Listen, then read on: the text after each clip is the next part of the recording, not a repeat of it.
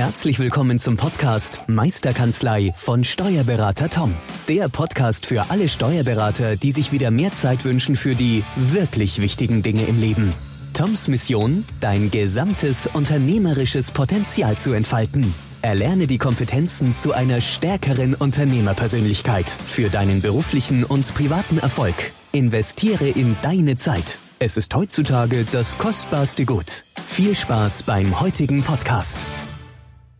Herzlich willkommen zum Podcast Meisterkanzlei, der Podcast für alle Steuerberater, die sich unternehmerisch weiterentwickeln wollen. Und ich habe heute wieder einen tollen, sensationellen Gast mir eingeladen in, in unsere Podcast-Sendung. Und zwar, ja, ich weiß gar nicht, wie ich dich am besten ankündigen soll, Sebastian. Ähm, wir haben uns, ich glaube, letzte Woche mal, ich kann es ja offiziell sagen, weil du mir gerade das Go noch gegeben hast. Du bist ja, ihr seid Mandant bei uns oder bei mir und haben da in der Bilanzbesprechung ja über die Bilanz gesprochen, aber auch ganz, ganz viele andere spannende Themen gefunden, wo ich gesagt habe, hey, du bist eigentlich ein tool, äh, total toller Gast für unseren Podcast und deswegen herzlich willkommen Sebastian, Sebastian Pieper. Hi, grüß dich. Ja, danke Tom, danke, hallo. Äh, ja, äh, ganz herzlich, äh, herzliches Dankeschön, dass du mich bei deinem Podcast mitmachen lässt. Ja, sehr, sehr, sehr gerne. Ich bin, ich bin dankbar, dass du dir die Zeit nimmst. Ähm, Sebastian, vielleicht für unsere Zuhörer einfach kurz mal, ähm, magst du in ein paar Worten, ein paar Sätzen dich beschreiben, euer Unternehmen beschreiben, was ihr macht? Und genau dann lassen wir einfach ganz ungezwungen den Podcast freien Lauf sozusagen. Ja, ähm, wie du schon gesagt hast, mein Name ist Sebastian Pieper. Ähm, ich bin Softwareingenieur mit Leib und Seele ähm, und so nebenbei noch Geschäftsführer der Phronetik GmbH in Hof. Wir sind kurz gesagt äh, Dienstleister im digitalen Wandel für unsere schöne Fichtegebirgsregion. Ähm, Berater und Ingenieure in, in einem. Also wir begleiten quasi möglichst den Mittelstand äh, durch die auch durch die jetzigen Umstände schwierigen ähm, Prozess des digitalen Wandels, der jetzt eben dringend notwendig ist. Wir machen das jetzt seit 2014, ähm, wirklich ja, im professionellen Segment ähm, und sind eben ein kleiner, eingeschworener Haufen an ähm, Software-Nerds, wenn man das so sagen darf, ähm, die eigentlich nur eins machen wollen, nämlich äh, geile Software abliefern. Cool. Das, das klingt schon mal cool, Nerd.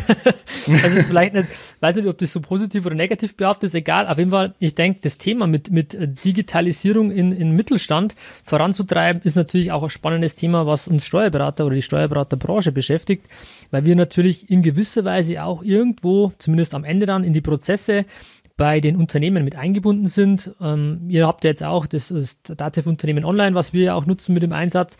Aber bei euch geht es natürlich schon nochmal zwei, drei Etagen tiefer. Nicht nur die FIBO irgendwie abzubilden, sondern auch wirklich die Prozesse in Unternehmen einfach zu optimieren, würde ich jetzt mal sagen. Richtig, genau. Du hast der, der Prozess besteht ja nicht immer nur aus einem Bestandteil. Am Ende des Tages landet irgendwelche, landen irgendwelche Daten bei euch, die kalkulatorisch irgendwo rauskommen oder irgendwo ausgewertet werden. Aber letztendlich ist ja noch sehr viel meistens davor. Ja, ähm, da ist natürlich auch spannend das Thema, ähm, ja, Prozesse jetzt mal ähm, zu digitalisieren. Hast du vielleicht mal irgendwie ein Beispiel für uns, wie oder was dir auffällt, speziell jetzt auch ähm, bei Unternehmen oder auch bei euch vielleicht, wo man sagt, was könnte da noch optimaler auch von Steuerberaterseite her noch, noch gemanagt werden? Wo habt ihr als Unternehmer Bedarf? Beziehungsweise wo siehst du auch den Bedarf beim Mittelstand? Puh, ähm, ja, ist eine, ist eine schwierige Frage, weil wir auch, da, weil wir uns ja auch ständig selber im Assessment befinden, um auch genau solche Prozesse ähm, ja, zu verbessern bei uns. Und ich meine, wir haben ja jetzt erst seit einem Jahr bei euch das Duo am Start, ähm, weil es eben ein gutes Beispiel ist. Ich habe damals die Buchhaltung übernommen oder unsere ganzen ähm, Steuerdaten übernommen, alles, was so ein bisschen die Geschäftsführung annimmt, äh, was da eben anfällt. Ähm, und dann stand ich erstmal vor einem großen Haufen an äh, Papierkram und sehr viel manuellen Dingen einfach. Und ich meine, das ist ja schon die, die, die Quintessenz dahinter. Ähm, sobald ich was anfassen muss, was händisch machen muss, wo ich mir viele Gedanken darüber machen muss, wo ich gegebenenfalls auch Dokumentation pflegen muss, um es zu übertragen, zu übergeben an andere oder eine Vertretung zu finden, dann sind wir ja schon an der, an der Quelle dessen, wo ich einen Prozess optimieren muss, weil er mhm. schon von sich aus zu komplex ist oder zu, äh, eine zu große Wand vor sich hat, damit sich jemand daran traut. Und wenn ich jetzt aber, wenn ich jetzt sowas optimiere, dann möchte ich ja, dass jemand, der von außen anguckt, äh, drauf guckt, ähm, gleich ein Gespür dafür hat, was macht der Prozess und was ist das Ergebnis des Prozesses. Wenn ich das von vornherein nicht weiß, dann habe ich da schon mal ein, ein gutes Beispiel.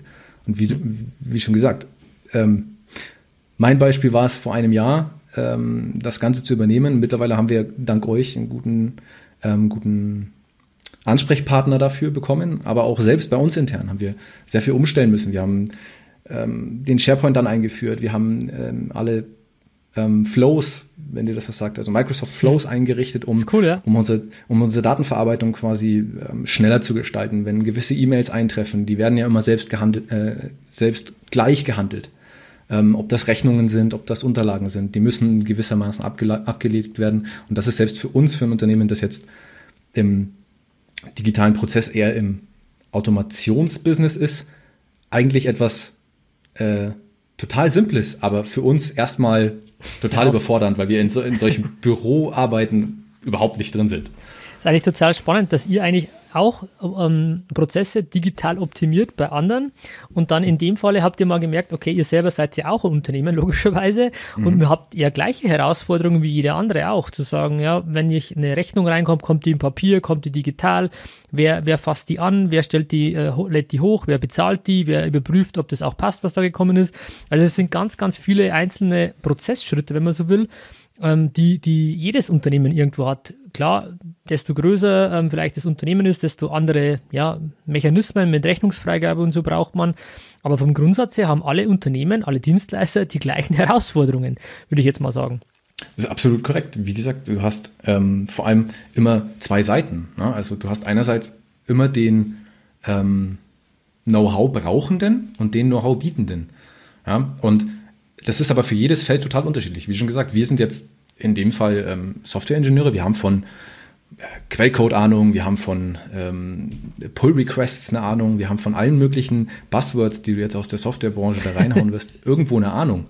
Aber wenn du uns mit Steuerrecht kommst oder mit, äh, mit äh, Saldenkonten und so, solche Geschichten, dann haben wir einfach kein Know-how. Also ja. ist es natürlich für uns total schwierig, ähm, selbst so einen Prozess zu ähm, verbessern. Wir können ihn natürlich erstellen, weil wir wissen, okay, wir müssen gewisse Dinge tun. Und dann müssen wir eben mit unseren Mitteln rangehen, ähm, ist der Prozess gut?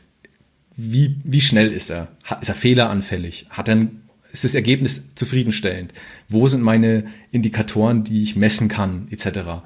Und da gibt es dann den Bringer, in dem Fall ihr, der uns Know-how bieten kann, der weiß, hey, pass auf, das ist ein Problem, ja, aber pass, wir haben hier ganz andere Lösungen, ja, das ist noch viel besser und viel besser. Und ähm, da darf man sich auch überhaupt nicht scheuen, vor allem in, unserer, in unserer Zeit, zu sagen, da habe ich kein Know-how, da brauche ich jemanden, der mir helfen kann. Ja, und wir haben euch, ihr habt, äh, ihr habt jemand anders, der euch in, in gewissen technischen Dingen beratet. Aber auch wir als Softwareunternehmen sind da nicht vorgefeit, ähm, uns jemanden zu holen, der davon Ahnung hat. Ja. ja.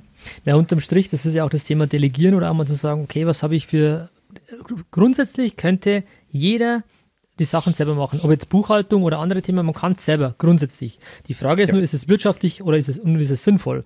Und einfach da, ähm, dafür gibt es halt Dienstleister, die gewisse Dinge machen. In unserem Fall jetzt Steuerrecht, Buchhaltungspflichten mhm. ähm, und da ein bisschen Auge drauf zu haben. Ähm, und das ist, glaube ich, ein grundlegender Faktor, die, die man sagt, okay, ich muss mal erkennen, wo habe ich den größten Hebel oder wo muss ich ansetzen, was ist wirtschaftlich.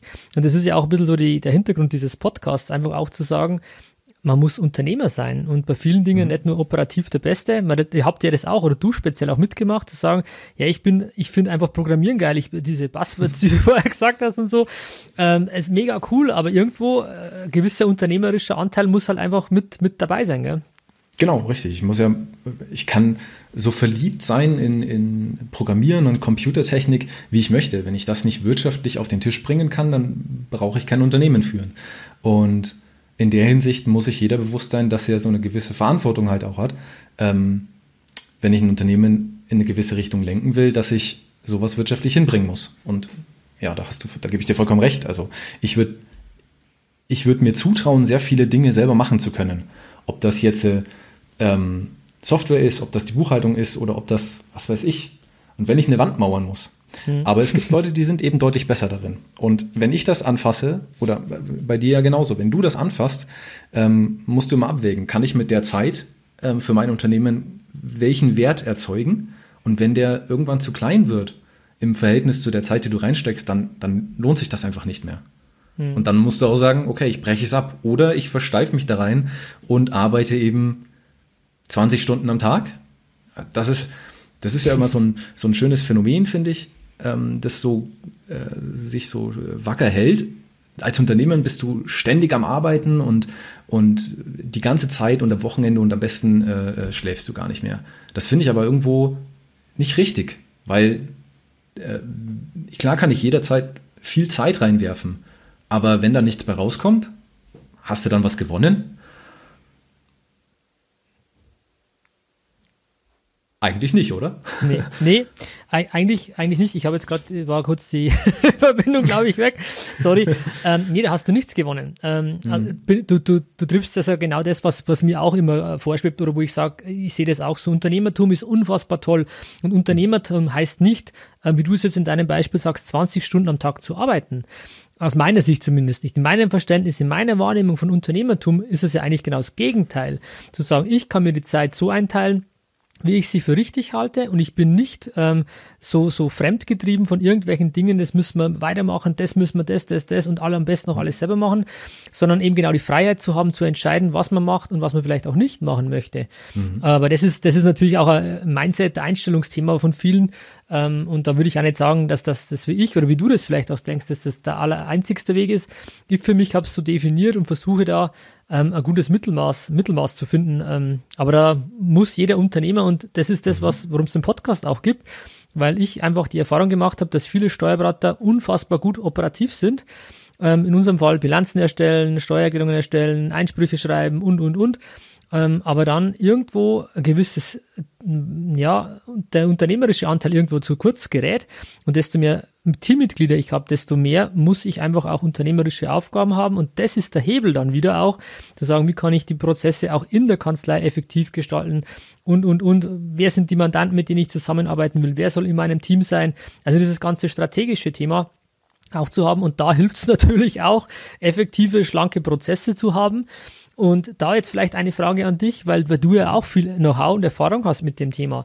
Ähm, was bei uns immer der Punkt ist, weil du hast relativ schnell erkannt, wo ist der Nutzen dahinter. Ich, ich könnte es selber machen, macht aber keinen Sinn, weil es jemanden gibt, der es schneller, besser macht. Mhm. Ähm, dann zu sagen, wie schafft ihr es, weil ihr seid ja, was das betrifft, in einer ähnlichen ähm, Position mit eurer Firma, den Nutzen zu vermitteln, zu sagen, warum sollten Unternehmer mit euch zusammenarbeiten und Prozesse optimieren? Wie schafft ihr den Nutzen zu vermitteln? Tja, ähm, wie kann ich, ich kann dir keine, äh, kein, keine Formel nennen, wie das geht, aber ähm, aus, aus der Erfahrung haben wir gelernt, dass man quasi keine, äh, wie soll ich sagen, keine offensichtlichen Argumente nutzen kann. Also du kannst nicht sagen, hey, dein Prozess dauert zu lang im Verhältnis zu.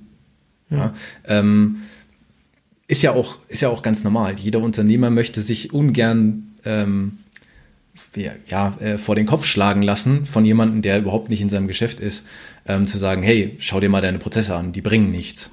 ja?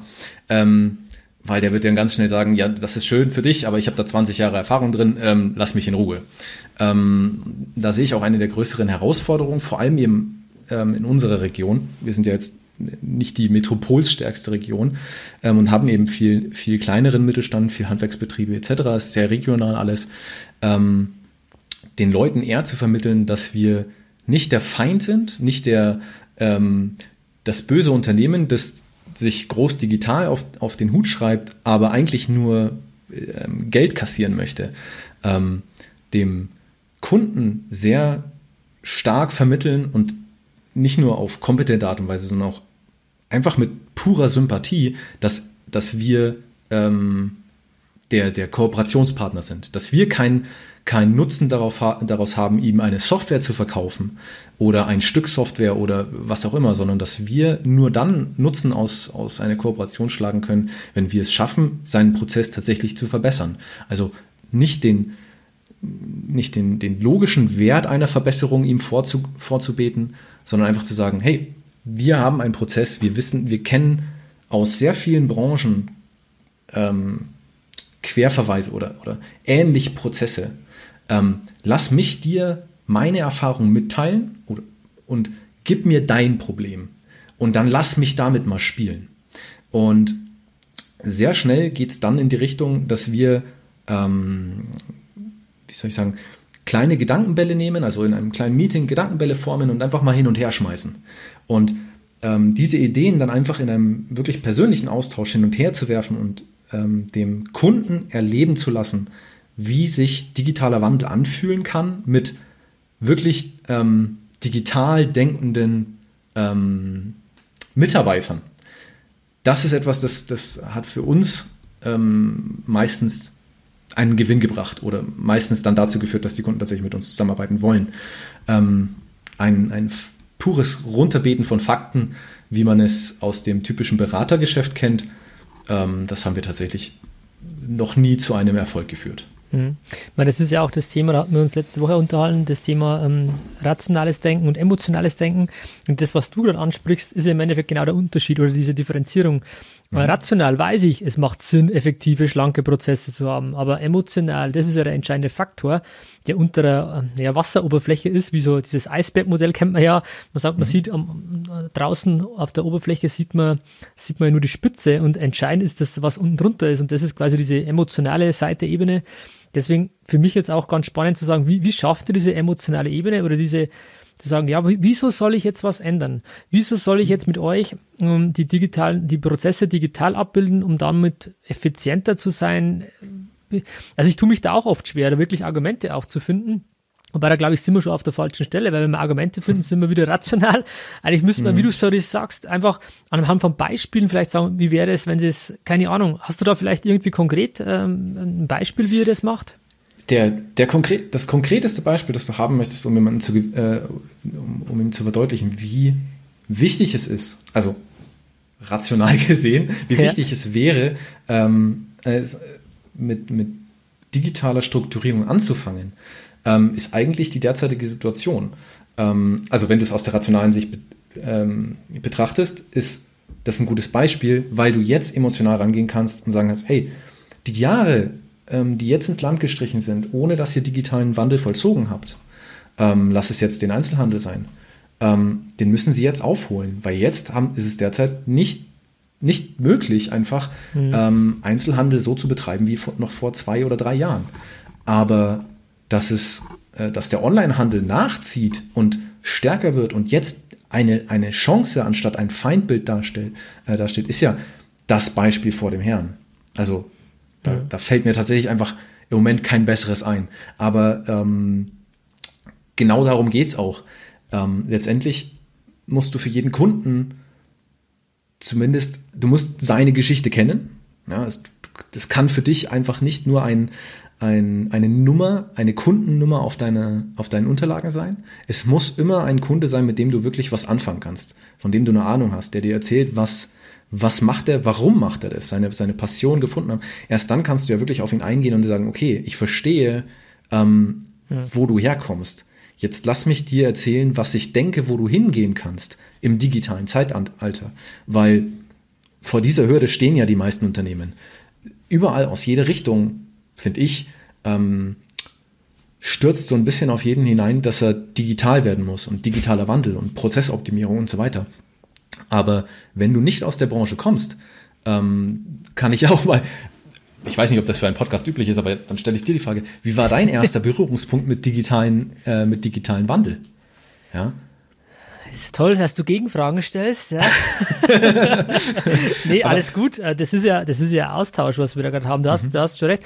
Also mein erster ähm, der Punkt, weil ich gar nicht weiß, wann Digitalisierung an sich ähm, da, da, das glaube ich war kein Stichtag, sondern eher, das ist so, so ja, äh, nicht ein Datum, sondern es war irgendwie da. Man denkt einmal, jetzt, jetzt ist Digitalisierung da am 31.12. Das, das verschwindet ja. Also ich denke, mhm. das verschwimmt relativ stark. Ich habe für mich erkannt, dass Digitalisierung eine, eine Chance ist, aber erst auch mhm. auf den zweiten Blick, wenn ich ehrlich bin. Zuerst klassische menschliche Haltung, das kann doch nicht sein, das geht doch nicht. Jetzt habe ich keine Ahnung, wie viele Jahre ähm, investiert, auch Steuerberaterprüfung gemacht und alles Mögliche. Und jetzt kriege ich auf irgendeinem Seminar gesagt, dass sich die äh, durch die Digitalisierung, Automatisierung die, die kompletten Tätigkeiten verändern. Und da war mein erster Impuls halt, das geht nicht, also das will ich nicht und, und also war diese Abwehr, dieses, das kann doch nicht sein. Und desto länger ich darüber nachgedacht habe, mich dann auch ein bisschen informiert habe, geschaut habe, was, was, was heißt das eigentlich? Und das ist, denke ich, ein wichtiger genereller äh, Zug, den man, den man haben sollte, aus, ähm, dass man keine Probleme sieht, sondern Herausforderungen und aus den Herausforderungen einfach schaut, welche Chancen ergeben sich. Mhm. Und ähm, das war genau der Punkt zu sagen, welche Chancen ergeben sich durch Digitalisierung, dass man eben schlankere Fieberprozesse hat, dass man mehr Zeit für Beratung hat und, und, und. Also das Thema ich habe zuerst schon auch äh, das Negative ähm, ja, gedacht und, und gesehen und dann aber relativ schnell erkennt, erkannt, dass es eine, eine Chance ist. Ich weiß nicht, wie das, mhm. wie das andere oder bei euch, euch so ist. Ja, genau. Das ist, darauf wollte ich, würde ich eben hinaus, äh, wollte ich hinaus. Letztendlich, wenn der erste Berührungspunkt der Digitalisierung quasi sehr, sehr spät irgendwann kommt, dann hast du erst erstmal eine Abwehr, weil du hast ja schon eine gewisse Arbeitserfahrung mit in deinem Feld gemacht mhm. und wahrscheinlich sogar ohne Digitalisierung. Und jetzt nehmen wir mal an, du hast ein, ein gut eingefahrenes Unternehmen, das seit 15 Jahren gut Bestand hat, einen guten Umsatz macht.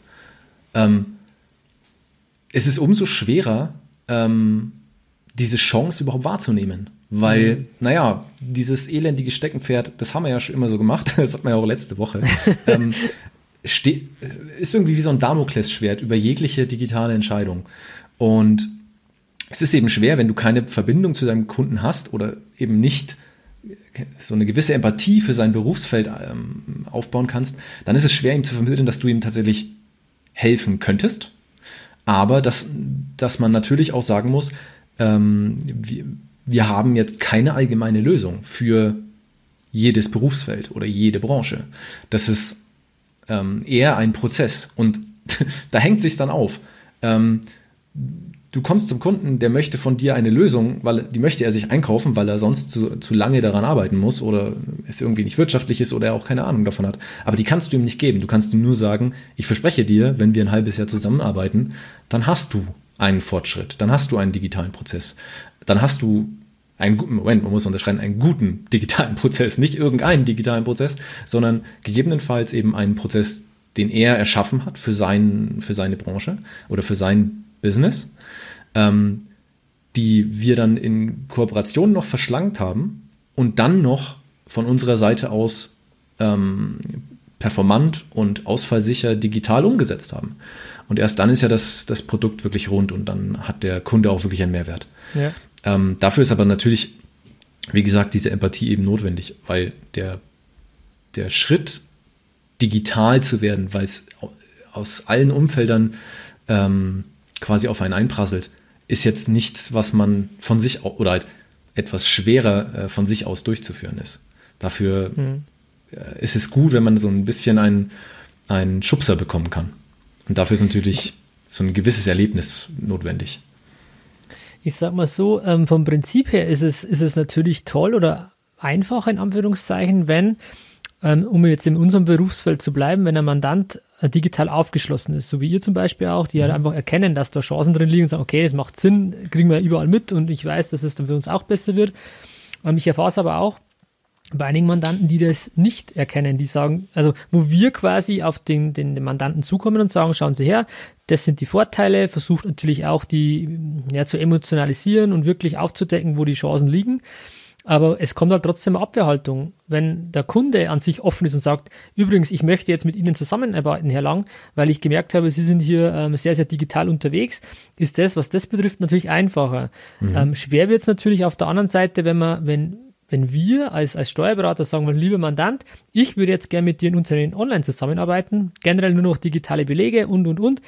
Ähm, wie, geht, wie gehst du mit sowas um oder würdest du mit sowas umgehen? Wie du sagst, okay, schau her, Ihr habt ja genau die gleichen Themen äh, mit euren Kunden, würde ich jetzt mal behaupten. Mhm. Ähm, zu sagen, ja, wenn ihr mit jemandem zusammenarbeiten möchtet, sagt, hey, das, ich finde, das ist wirklich toll, das, das macht Sinn für sie, wirklich. Aber wie, wie vermittelst du das am geschicktesten, am besten? Ja, wie, wie, du schon sagst, es ist natürlich schwer, gegen eine, gegen eine innere Blockade anzu, anzu argumentieren. Ähm, ja, da, wie gesagt, da kann ich dir gar kein, keine allgemein äh, gültige Formel nennen. Ähm, wenn du emotional nicht dafür aufgeschlossen bist, dann ist natürlich auch äh, der Weg dahin ein sehr steiniger. Ähm, ich würde auch sagen, das Problem liegt bei uns ein bisschen an, ferner tatsächlich als bei dir, da wir einfach natürlich, wenn du mit jemandem reden willst, der auf Software aus ist oder der Software bauen möchte, dann hat er natürlich einen gewissen Zugang zu ähm, mhm. digitalen Medien oder zumindest zu seinem digitalen Prozess.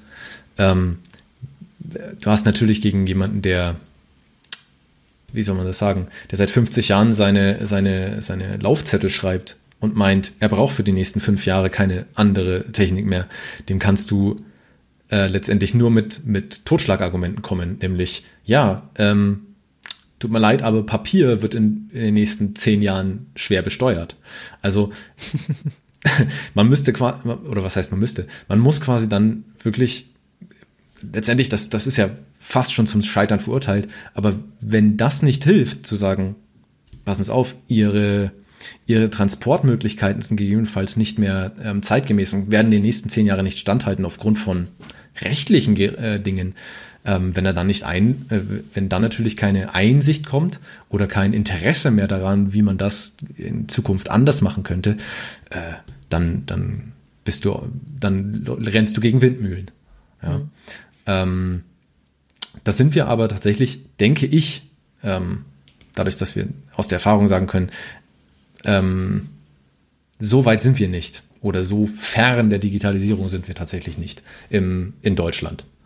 Also jemanden, der da einen Partisanenkampf aufmacht, ähm, weil er es partout nicht möchte, ist auch niemand, der bei uns anklingelt ja. und nachfragt. Da gehört natürlich irgendwo ein Interesse dazu, wie du auch sagst.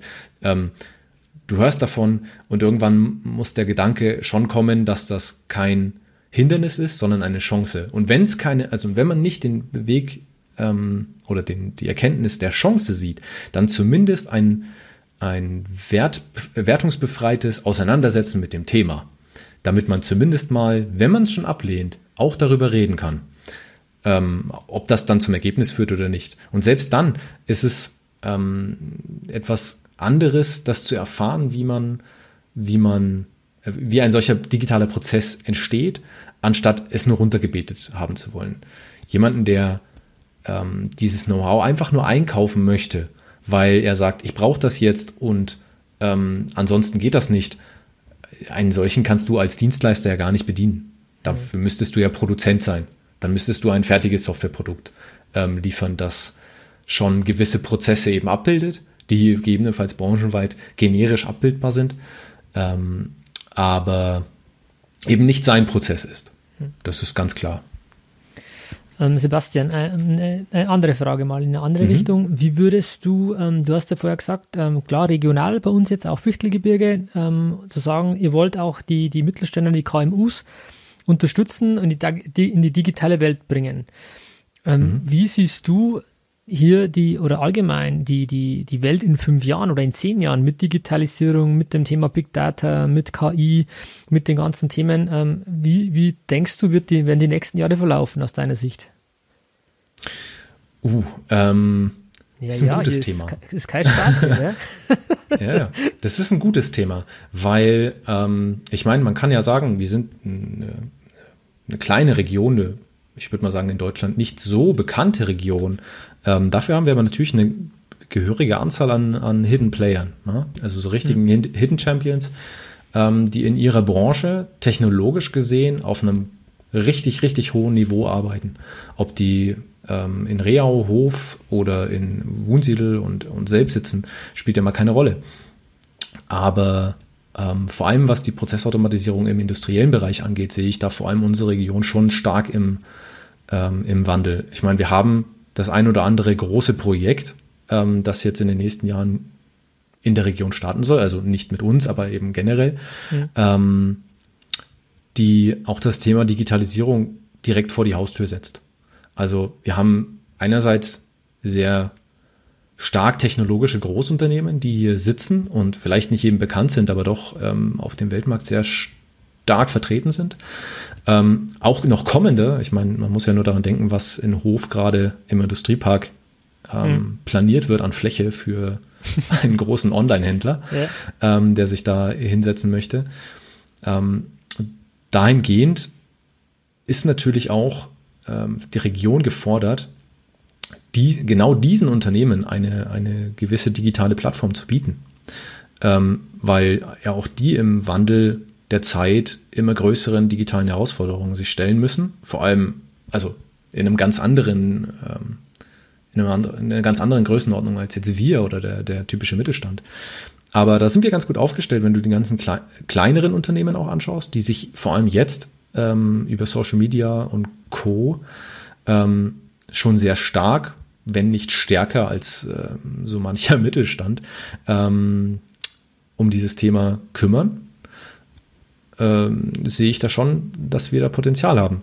Mhm. Ähm, von unserer Richtung aus kann man nur sagen, dass wir natürlich solche solche Situationen, wie sie jetzt eben entstehen durch die, durch die ähm, weltweite Pandemie, ähm, natürlich irgendwo für, ja, für genau einen solchen digitalen Prozess nutzen können, um selber der, der Region vielleicht ihre ähm, Grenzen zu nehmen. Ne? Also vor allem in so, einem, in so einem Raumgebiet oder einem groß ausgestreckten Gebiet wie jetzt äh, das Fichtelgebirge ist natürlich immer das Problem, dass man sehr viele längere Wege auch in Kauf nehmen muss, ähm, die vor allem jetzt in der, in der jetzigen Zeit natürlich durch digitale Tools und Medien sehr gut zu überbrücken sind.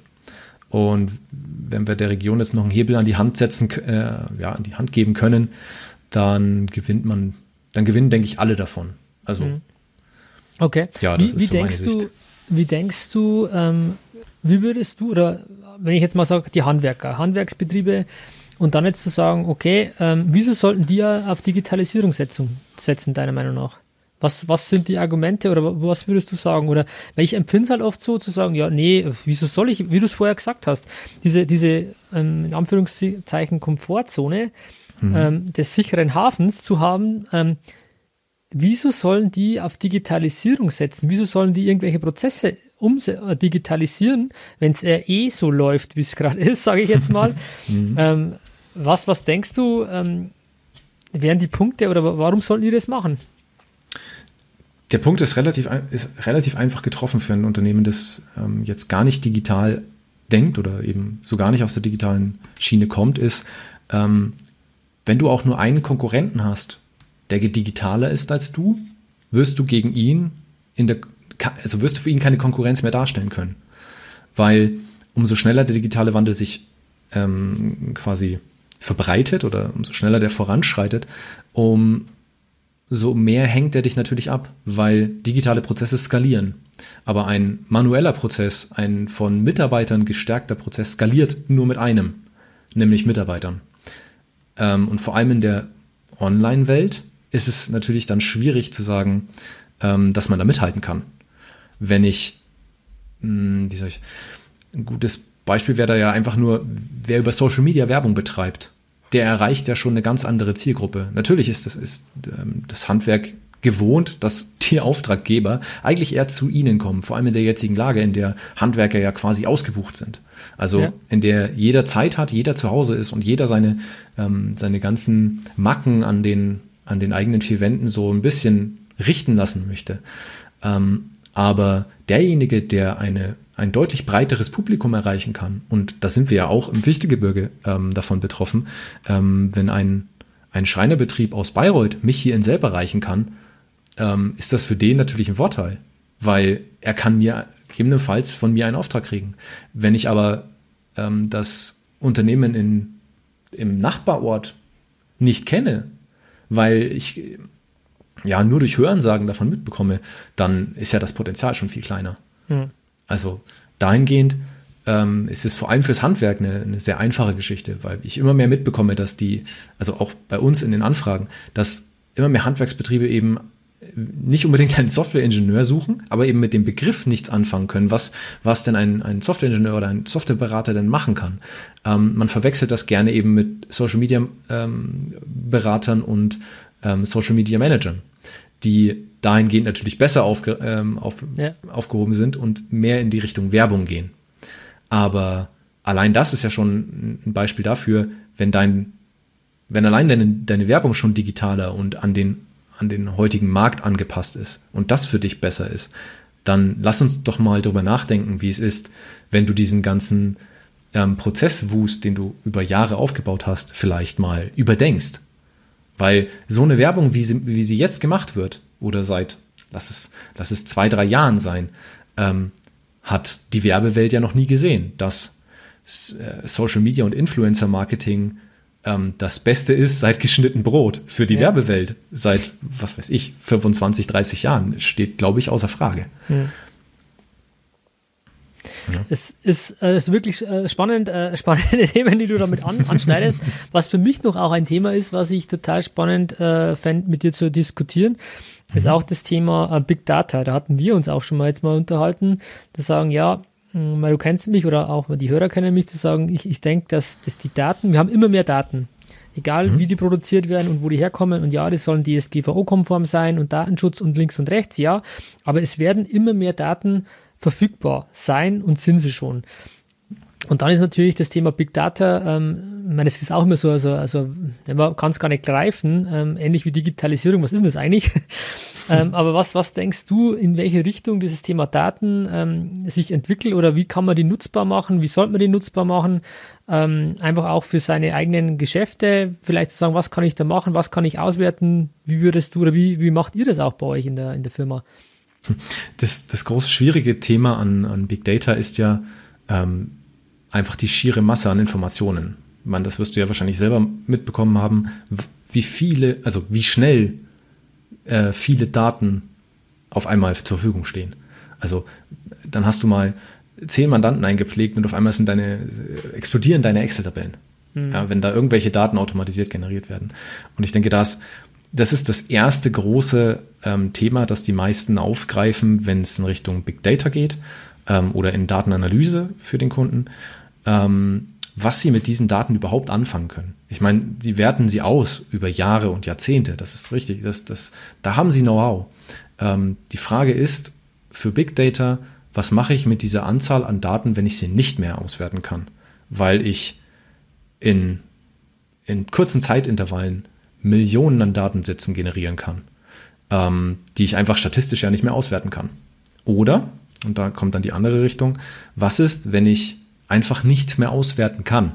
Also von meinem Know-how-Standpunkt her aus. Wenn, einfach gesagt, wenn die Schulmathematik ähm, an der schieren Menge an Daten verzweifelt, ähm, dann kommt jetzt, und jetzt kommt der Buzzword-Hammer, da kommt natürlich jetzt das äh, Thema KI äh, ins, Thema, äh, in, ins Spiel, mhm. ähm, mit dem man sich in der Big Data-Analyse immer auseinandersetzen muss. Ähm, wenn wir heutzutage Daten bekommen, ist es mehr oder weniger ein Spiel mit dem, nicht ausprobieren, aber mit dem ähm, Algorithmen draufwerfen.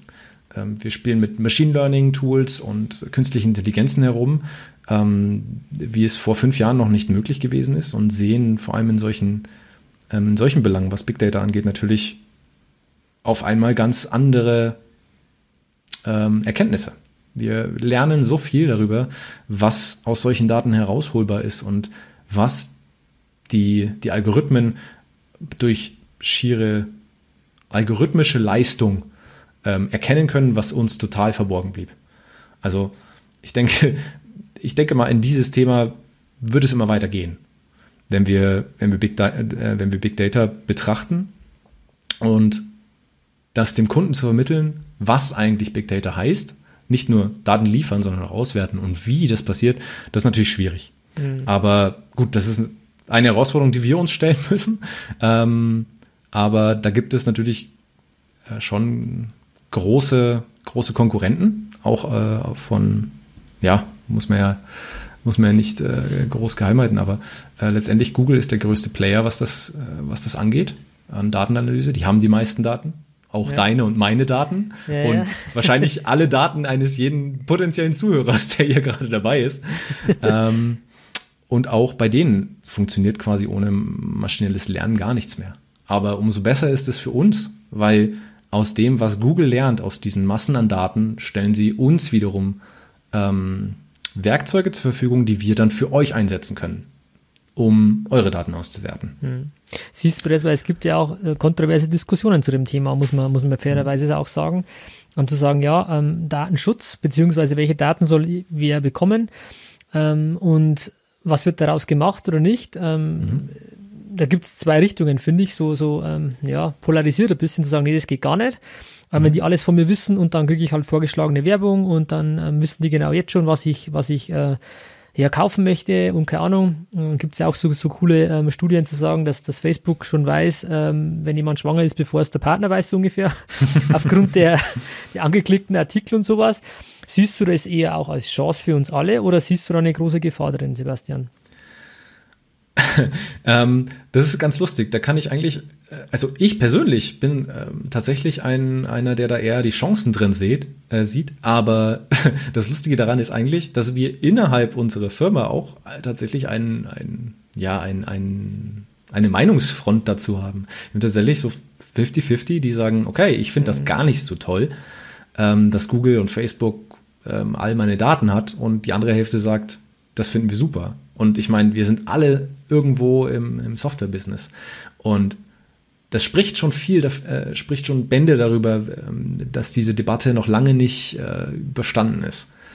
Aber was ich ganz toll finde, wenn du, ich weiß nicht, ob du das in den Medien mitbekommen hast ähm, oder neulich, dass äh, wenn man über die, die neue Apple Watch redet und die sagen, hey, passt auf, aufgrund dessen, dass Apple eure Fitness- oder Herzfrequenzdaten misst und überträgt und auswertet, haben sie eine Methode entwickelt, äh, Covid-19 festzustellen, noch bevor du einen Test machst. Und ich finde, das ist ein sehr gutes Beispiel dafür, welche Chancen ähm, gerade die Analyse von solchen Daten haben kann. Aber natürlich nicht vogelwild und jeder darf machen, was er will. Das ist natürlich vollkommen richtig. Ähm, da hat man natürlich mit Apple so eine, ein, ein bisschen eine, hm, eine Ausnahme gefunden. Ich meine, Apple behält, äh, behält sich vor, viele Daten zu tracken, aber gibt diese halt auch nicht weiter. Also im Gegensatz zu Google oder Facebook ähm, haben, haben die kein Monetarisierungsmodell, in dem die ähm, Daten, die sie über dich mitnehmen, über iTunes oder dein, dein iMac oder deine Apple Watch, um sie an Werbepartner zu verkaufen. Die versuchen eigentlich nur, dir damit ein besseres Produkt zu bauen, beziehungsweise in ihrem eigenen Ökosystem dann Werbung zu schalten. Mhm. Aber auch da können wir ja letztendlich zurückgehen auf die ähm, Sache von vorhin mit dem Handwerksbetrieb. Wenn ich schon ein, ein, wenn ich schon ein kleiner Handwerksbetrieb bin und dann noch, noch was dagegen habe, dass alle meine Daten getrackt werden, naja, dann habe ich mir natürlich alle ähm, Möglichkeiten, mehr mehr Geschäft zu machen, schon selber beschnitten. Weil, und das siehst du ja an, anhand wahrscheinlich deiner Facebook-Werbungen äh, und Instagram-Werbung, ähm, diese Systeme sind mittlerweile sehr ausgeklügelt. Und oftmals, ich weiß nicht, da geht es zumindest mir so, oftmals ähm, wird mir Werbung vorgeschlagen von Dingen, die ich nur kurzfristig mal drüber nachgedacht habe, gar nicht konkret irgendwas ähm, gesucht habe oder sonst was, einfach auf, aus Grund dessen, dass es Verknüpfungen herstellt wie du surfst und wie du digitale Medien konsumierst. Und das ist ein, also da spricht jetzt die Nerd-Begeisterung aus mir, aber das finde ich unglaublich geil, dass es äh, Algorithmen gibt, die sowas können. Weil, blöd gesagt, das gab es vor 16, 17 Jahren, wo ich angefangen habe damit, mit, mit Softwareentwicklung. Gab es das noch nicht. Das, das war undenkbar. Und das ist das ist ein äh, gigantischer Schritt vorwärts. Ähm, so weit, dass ich sagen würde, dass sehr, sehr viele Menschen, die eben sich mit dem Thema bedenken, das noch gar nicht greifen können. Das ist selbst für mich sehr, sehr, mhm. sehr, sehr fern, diese, diese Technologie und ähm, das, das Bewusstsein, dass alle Daten dich immer gläserner machen. Aber es ist etwas, das mit dem wir uns in der Zukunft noch viel mehr auseinandersetzen müssen. In, auch in dem Sinne, wenn du über Smart Home äh, drüber nachdenkst. Welche Daten du an, an Amazon gibst über dein Alexa oder an Google über deinen kleinen ähm, Google Mini Chromecast, wie das Ding auch immer heißt. ähm, Natürlich ist das hier alles nicht gesponsert. Nee, ich weiß nicht, ob man nicht. das erwähnen sollte. Ja, ja. Aber, nee, aber das sind halt die Big Player am Markt. Ich glaube, die kennt auch jeder, genau. Ja. Genau, richtig. Aber das sind natürlich auch das, auch diese Audiodaten ähm, werden irgendwann überführt in, in textuelle Datensätze, die in eine Datenbank landen und ausgewertet werden. Da, da darf man sich natürlich nicht äh, vor ähm, verstecken oder das ignorieren, Aber das dass auch doch, das ein datenschutztechnisches Problem darstellen kann. Das ist doch das gleiche, Sebastian, entschuldige, dass ich dich unterbreche, wie bei Digitalisierung da, wie ich es hatte, wie man vorher, wie ich gesagt habe. Man sieht das und denkt, oh nee, das geht doch gar nicht, das kann doch nicht sein. Ähnlich sind wir hier auch gerade unterwegs. Und dann aber auch vielleicht mal zu erkennen, welche Chancen da drin stecken. Und mhm. das Beispiel mit, mit ähm, deiner Apple Watch gerade zu sagen, man kann dann schon gewisserweise äh, gewisse sagen wir, Krankheitsverläufe oder Krankheiten erkennen oder keine Ahnung was. Ja. Ähm, das ist schon unglaublich, welche, äh, was da an Fortschritt auch generiert werden könnte, wenn man es denn zulässt. Und das ist ja, wir sind irgendwann mal vor ein paar, ich weiß gar nicht wann, auf den Mond geflogen. und, 69 war es, glaube ich. Äh, Dankeschön. und dann jetzt mal auch sich zu überlegen, okay, ähm, das war auch unvorstellbar vor, vor ein paar, ja, vor, keine Ahnung, 60, 70 Jahren. Und mhm. genauso hat sich die Welt ja jetzt weiterentwickelt. Und jetzt gehen wir halt über, über so Themen zu sagen, dass du oder dass ein System äh, sich entwickeln kann, das dir vielleicht schon irgendwo Unterstützung bietet, dass du sagst, du fährst Auto oder ne, wahrscheinlich gibt es das ja alles schon, zu sagen, okay, ähm, da rede ich jetzt nicht von autonomen Fahren nur, aber der sieht schon vorher, dass da vorne ein Unfall passiert und bremst jetzt für dich. Als mhm. Beispiel. Dass das, wenn man diese, diese Chancen vielleicht begreift oder auch sieht, mit dem Thema Daten, Datenschutz auch ein bisschen anders umgegangen wird.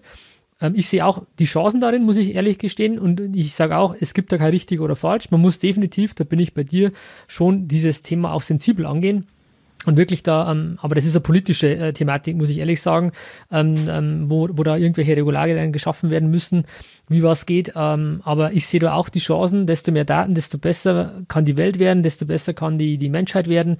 Das, das sehe ich halt so. Aber wie gesagt, das ist jetzt auch Absolut. nur meine subjektive Meinung. Absolut. Ich meine, ähm, da sind wir eben bei dem, bei dem Punkt, wie du es angesprochen hast, das, das haben wir vor Jahren eben noch nicht gekonnt und auch äh, das ist vielleicht für den einen oder anderen vielleicht fern und äh, fremd, aber letztendlich ähm, docken wir mal an dem, ans Ausgangsthema an. Ähm, letztendlich haben wir alle irgendwo unser Know-how, ähm, aber eben nicht in allen Belangen. So, das, für mich finde ich, äh, schlechteste, was man machen könnte, wäre sich eben vor Know-how anderer ähm, zu ähm, ja, verstecken, zu verschränken davor, dass man das eben nicht annimmt. Und da kommen ja eben genau solche Dienstleister und Dienstleistungsunternehmen wie, wir ins, ins Boot und sagen, du musst mir gewisserweise vielleicht auch ein bisschen vertrauen. Ich meine, wir haben natürlich eine gewisse Referenz und daran kann man vielleicht abstecken, wie gut wir sind. Ähm, aber ähm, man muss uns dann vertrauen und auch zugestehen und vielleicht auch eben sich dessen öffnen, dass der andere vielleicht genau dieses Verständnis mit vermitteln kann, das mir fehlt, um das Thema zu begreifen und die Chancen zu sehen. Weil nichts ist ja schlimmer, wie wenn du in der ähm, achten Klasse, siebten Klasse im Physikunterricht sitzt und der Lehrer dir ähm, Bälle um die Ohren schmeißt, um dir die ähm, Dynamik eines Balls äh, oder eines Wurfes zu verdeutlichen und du einfach es nicht wissen möchtest, weil du eben Physik blöd findest. Aber wenn du dann dahinter gestiegen bist und verstehst, wo das alles herkommt, dann öffnet sich ja, öffnet sich ja wieder ein ganz anderer Horizont. Und genau da kommen ja wir ins Spiel. Ich brauche jemanden, der mir gut verklickern kann, auf meine Art und Weise oder auf eine, auf eine für mich verständliche Art und Weise, was die Chancen sind, meine Prozesse in der Richtung zu verbessern. Genauso wie ich jemanden ähm, ja, klar machen muss, anhand von Beispielen oder anhand von Referenzen oder von Ideen, dass ich ihm dahingehend vielleicht, also nicht den Horizont erweitern möchte, aber eben ähm, gewisse Dinge greifbarer machen kann. Und das ist ja dann eben der digitale Prozess, weil meine Generation ist, oder ich äh, möchte jetzt nicht sagen, dass ich eine Ausnahme bin, aber seit neun, also seit ich neun Jahre alt bin, habe ich einen Computer. Das ist für mein Alter wahrscheinlich nichts mehr, nichts äh, Ungewöhnliches mehr. Aber für jemanden, der zehn Jahre älter ist, ist es total absurd, ja. ähm, zu denken, dass sich, dass jemand quasi in diesem Zeitalter und in dieser Welt des Internets groß und groß geworden und aufgewachsen ist. Aber das kann man eben nicht von jedem erwarten. Und genau da muss dann die Empathie her, um ähm, jemanden nicht gleich ähm, zu äh, überfahren, würde ich jetzt mal sagen. Hm. Das ist ja auch, du bist ja mit Sicherheit Generation Z wahrscheinlich, würde ich jetzt mal sagen. Es ist ja auch so lustig, dieses ganze Generation-Thema ähm, zu sagen. Und es ist auch so, ich meine, ich sehe es selber, ähm, ich bin jetzt 40 geworden, ähm, würde mich schon als digital affin bezeichnen. Aber wenn ich da ähm, mal dich jetzt äh, sehe oder auch noch andere äh, Personen, die ich kenne, dann denke ich mir, Wahnsinn. Also ich bin Lichtjahre weg von gewissen Themen. Und, und da habe ich, muss ich ehrlich gestehen, auch mega Respekt davor, ähm, auch irgendwann mal den, ähm, ja, den Zug zu verpassen. Ähm, das Thema Digitalisierung, weil bei uns in der Branche ist ja auch so, dass viele, das kann man an gewissen ähm, ja, ja, Schätzungen oder auch gewissen Statistiken sehen, beispielsweise Unternehmen online, wo nach wie vor ähm, 50 Prozent, zumindest bei der DATEV, sind ja knapp 40.000 Steuerberater äh, mit der Software unterwegs, dass die Hälfte noch keinen Bestand in Unternehmen online haben. Und da habe ich auch Respekt davor, dass ich mal irgendwann bei diesen 50 Prozent dabei bin, weil ich einfach diese Chancen, die äh, oder diese, diese technologischen Geschichten gar nicht mehr blicken kann. Da muss ich ehrlich sagen, ähm, ja, deswegen bilde ich mich ja fort oder schaue ich, dass ich viel, ähm, nicht mehr so viel operativ, sondern mehr strategisch bin, einfach zu sehen, wo geht die Reise hin mit der Kanzlei, mit der Branche hin. Ähm, aber ich glaube, man ist nicht gefeit davor, dass man auch trotzdem den Zug verpasst, ja. Das ist leider, leider wahr. Auch die, ähm, so blöd es klingt, genau dasselbe denke ich mir über neue Apps. Also ein simples Beispiel. Was soll ich mit TikTok anfangen? Zum Beispiel. Ja. Aber letztendlich hat man genau das Gleiche vor fünf Jahren über Instagram gesagt oder vor sieben Jahren über Instagram gesagt. Und jetzt schau dir Instagram an als eine der größten Werbeplattformen weltweit. Ja. Ja, wo man eher von Facebook als Austauschmedium quasi Abstand nimmt, weil was auch immer für kontroverse Themen dort diskutiert werden, geht man eben auf Instagram über, weil man da Werbung besser platzieren kann. Und ich, ich nehme auch an, dass sich auch ähm, in der Hinsicht ähm, neuere Apps und neuere Software in der Hinsicht immer mehr ähm, entwickeln wird und erwachsener werden wird, ähm, um den Anforderungen des, ja, des nächsten Jahres gerecht zu werden. Weil wir wissen, wir haben 2019 nicht gewusst, was uns da in 2020 auf uns zukommt. Ja. Und genau so mussten die Unternehmen reagieren, indem sie massenweise auf Tools von Microsoft umsteigen mussten, sich VPN-Zugänge ähm, besorgen mussten, den, den Arbeitnehmer vor ja, eine Herausforderung gestellt haben, dass er von zu Hause aus arbeiten muss. Aber genau so muss eben der Prozess ähm, innerhalb eines Unternehmens genauso wachsen, weil sonst steht er irgendwann genau vor diesem Problem. Er steht vor einem, ähm, einem Problem, das er nicht sehen konnte, bis es da ist. Und dann zu handeln, kostet ihn meistens mehr, als er möchte. Und es ist ja immer, einem Dienstleister ähm, zu beauftragen, ist immer etwas, das man dann sehr ähm, also zumindest aus unserer Branche, zähneknirschend erstmal macht, wenn es die erste Erfahrung ist, weil es darum geht zu sagen, eigentlich wollte ich das gerne selber machen und das ist ja mein Unternehmen und ich möchte das gerne äh, selber weiterentwickeln und erwachsen machen und, und besser machen. Aber irgendwann muss man eben trotzdem mal sagen, bitte lass uns dich, äh, lass uns dir helfen. Es ist einfacher, wenn wir das zusammen machen, als wenn wir das alle in unsere in unseren Bad reinnuscheln und äh, uns äh, die Köpfe wund arbeiten daran. Ja, spannend, ähm, mit dir zu sprechen, ehrlich gesagt, weil du ja ganz, ganz tolle, ähm, unfassbare Eindrücke hast oder, oder einfach weißt, was da ähm, vielleicht am Markt auch mehr, wie, wie wir alle, weil wir ja klassisch Steuerberater sind und jetzt uns nicht ähm, tagtäglich mit Softwareentwicklung beschäftigen oder auch mit den Themen, die an, am Markt dann vielleicht relevant sind.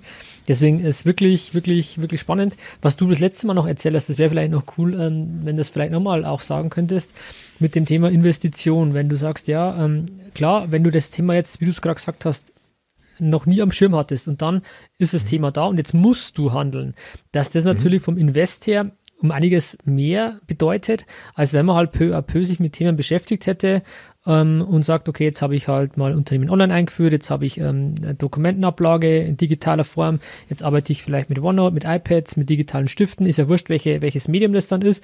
Also, dass ich da peu à peu immer dranbleibe, als wenn ich sage, so, und jetzt muss ich, okay, wie jetzt Corona, das ist das, was du gerade sagst, mhm. ein klassisches Beispiel, so ab morgen haben wir alle Homeoffice, Punkt. Mhm. So, wie soll das genau. funktionieren? Das ist ja, das ist ja eigentlich das klassische Beispiel, oder? Ja, richtig, genau. Und da ähm, letztendlich der, der Sprung dahin mit dem, mit dem Investment ist ja ganz einfach. Ähm, oder was heißt einfach, aber halt erstmal nicht offensichtlich.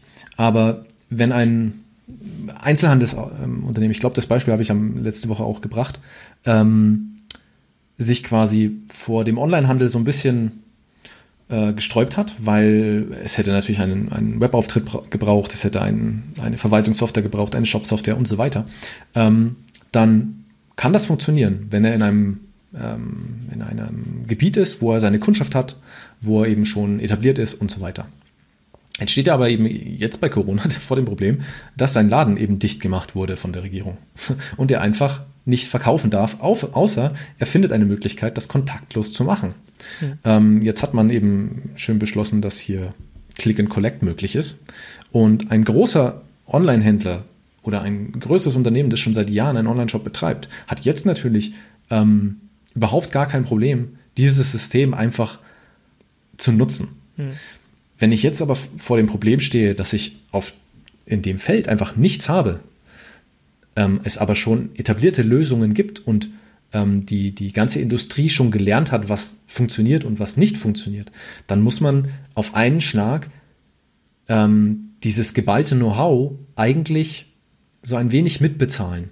Und das ist noch teurer, als wenn man sich selber damit auseinandergesetzt hätte. Weil einerseits kauft man sich wiederum ein System, das eigentlich nicht ähm, sein eigener Prozess darstellt, wenn man es schnell haben will. Und wenn man es nicht schnell haben will, dann dauert es eben eine gewisse Zeit lang. Wenn wir jetzt, wenn wir jetzt sagen würden, ein, ein, eine, ein, ein Blumenladen kommt zu uns und möchte eine Software, um seine Blumen jetzt verkaufen zu können, dann werden wir ihm in einem Monat so etwas hinstellen können. Aber er könnte eben auch einfach morgen loslegen. Und ich meine, da geht ihm um Umsatz. Und wenn man das dagegen erhält, gegen die Kosten und Investitionen, die er über die letzten fünf Jahre in kleinen Schritten hätte ähm, erledigen können, um sich dem digitalen Wandel eben mal äh, anzunähern, ähm, dann würde er jetzt nicht vor dem Problem stehen, gegebenenfalls einfach monatelang keinen Umsatz zu machen. Und es ist, es, es ist natürlich schade, wenn, wenn jetzt jemand vor dieser Herausforderung steht und das machen zu müssen. Ähm, Natürlich ist es gut, weil wir ihm jetzt Lösungen bieten können, die ja gut sind, die einfach sich entwickelt haben, die, die, die fundiert sind und getestet sind, skalieren können und so weiter.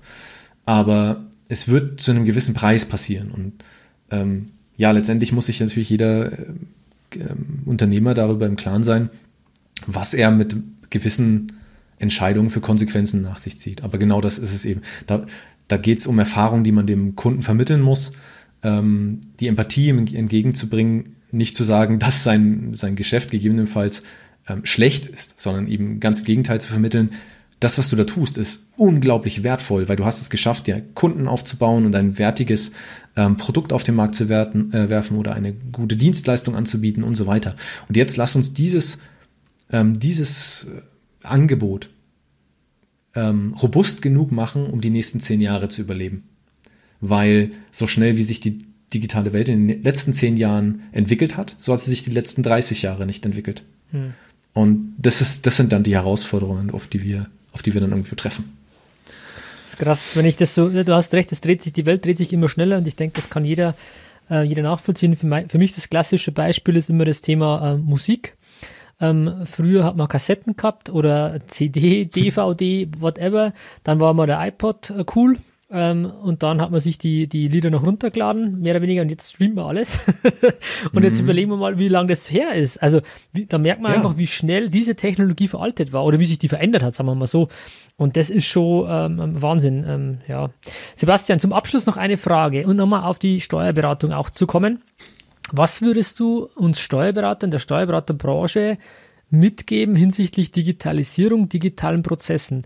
Ähm, wie soll man da vorgehen, das heißt vorgehen, aber einfach sagen, wie soll man sich generell äh, damit auseinandersetzen?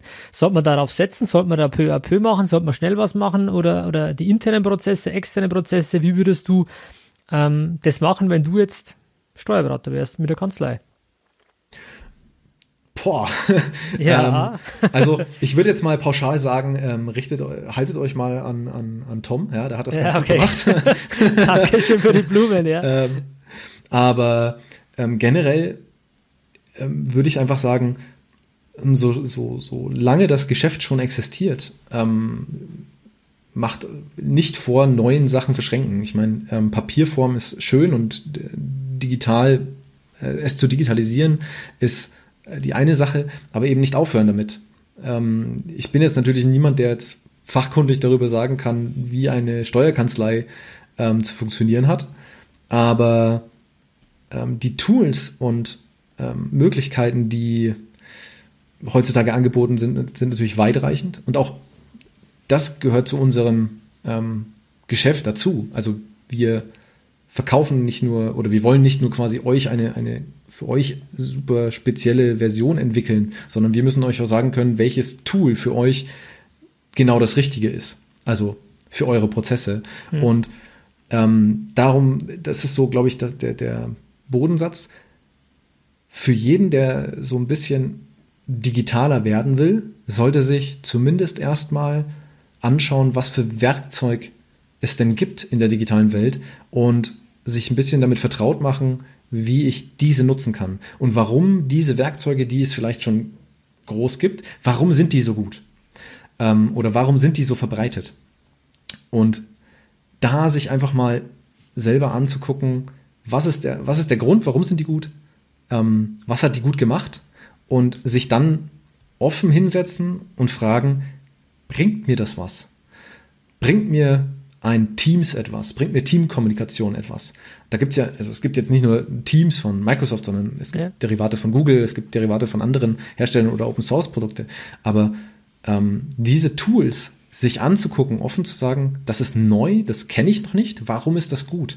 Warum könnte es mir helfen? Ähm, das ist etwas, das ist für, ähm, für jedes Unternehmen, denke ich, recht wichtig.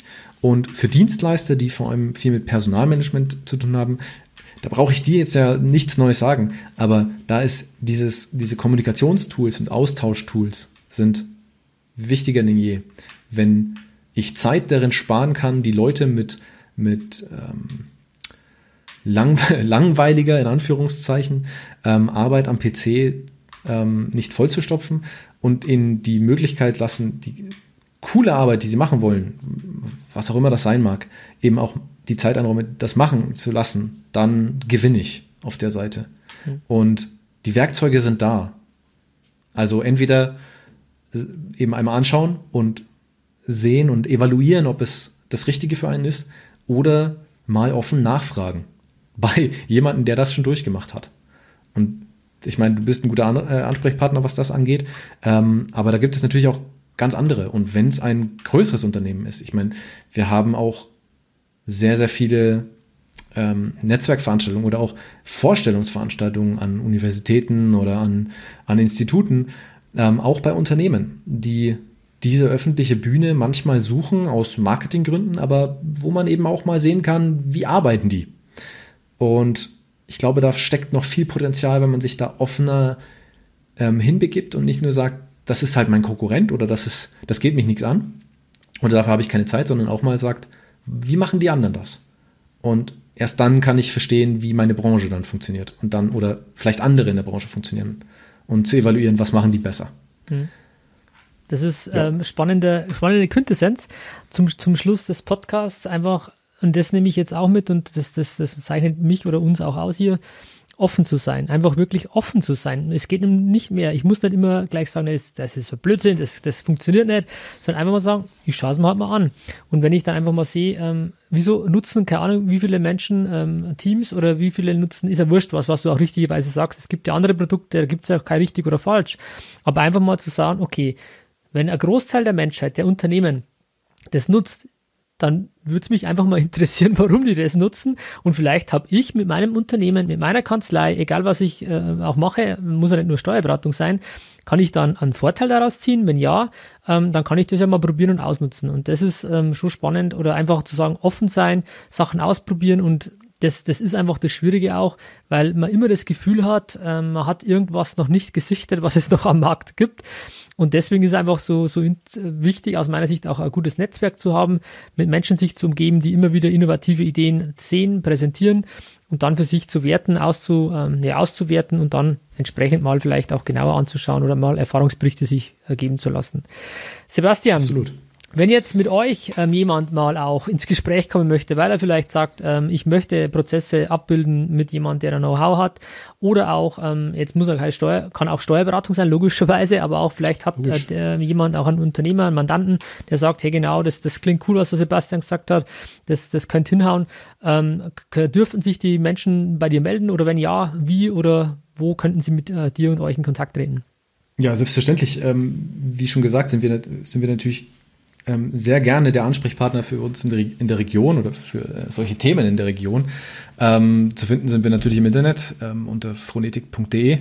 Ähm, unser ähm, SEO ist sozusagen am Start. Man findet uns über die Google-Suche oder wie auch immer. ansonsten gerne auch per Telefon, die ist genauso auf unserer Website zu finden, oder E-Mail über sebastian.pieper.phonetik.de ähm, sind wir den ganzen Tag erreichbar. Irgendjemand ähm, bekommt relativ schnell eine Benachrichtigung, wenn irgendwas einläuft. Ja, nee, das ist cool. Ähm, vor allem, ihr habt auch richtig tolle, spannende Projekte am Start. Habt euch unfassbar cool entwickelt. Ich durfte, oder wir durften euch ja in, äh, begleiten jetzt diese, diese Zeit schon seit, seit äh, ja, als Start-up, sage ich mal. Und jetzt, ja. was ihr hier für, eine, für einen Erfolg und für ein Wachstum hingelegt habt, ist schon wirklich sensationell. Also ähm, und man merkt halt, ihr macht auch viel richtig ähm, und habt äh, ja ein bisschen den, den Nagel der Zeit getroffen. Und das zeigt auch der Podcast aus meiner Sicht wieder. Ähm, man merkt, welche Tiefe du in den Themen hast. Und das war auch mal ähm, ein bisschen eine andere Art von Podcast zu sagen, okay, jetzt haben wir wirklich mal ähm, jemanden hier am Start mit Know-how in der Tiefe, der wirklich sagt, hey, ich finde es einfach cool, Software zu programmieren, das ist meine Leidenschaft und da mal einen Blick auf die Branche auch zu bekommen. Sebastian, vielen, vielen herzlichen Dank für deine Zeit, für deine Einblicke und vielen Dank, dass du heute beim Podcast mit dabei warst. Ja, vielen Dank auch, dass du mich eingeladen hast. Äh, es war mir eine äh, große Freude, dabei zu sein. Und, äh, ja, ich hoffe, das können wir irgendwann mal wiederholen oder etwas ähnliches machen. Sehr, sehr gerne. Hat wir mich sehr gefreut. Ja, sehr, sehr gerne. Danke, dass du dir Zeit genommen hast. Wir haben ja damals bei der Bilanzbesprechung in Anführungszeichen uns über Power BI, Big Data ähm, und, und keine Ahnung was, Machine Learning, was weiß auch ich, unterhalten. Und es macht einfach unfassbar viel Spaß. Und genau das war der Grund, dich heute mal einzuladen, zu sagen, hey, lass einfach da die unsere Hörerschaft teilhaben an deinen coolen Einblicken in die, in die Szene. Ähm, deswegen Dankeschön. Und auch Dankeschön an, an, an dich, ähm, an, an, dich Hörer, äh, an dich Hörer und Hörerin, wieder bei uns dabei gewesen zu sein. Danke für, für deine Zeit. Und wir freuen uns schon und ich freue mich schon auf den nächsten Podcast. Bis dahin ähm, bleibt in dieser Zeit auf jeden Fall alle gesund und wie ich jetzt vor kurzem gehört habe, bleiben wir negativ.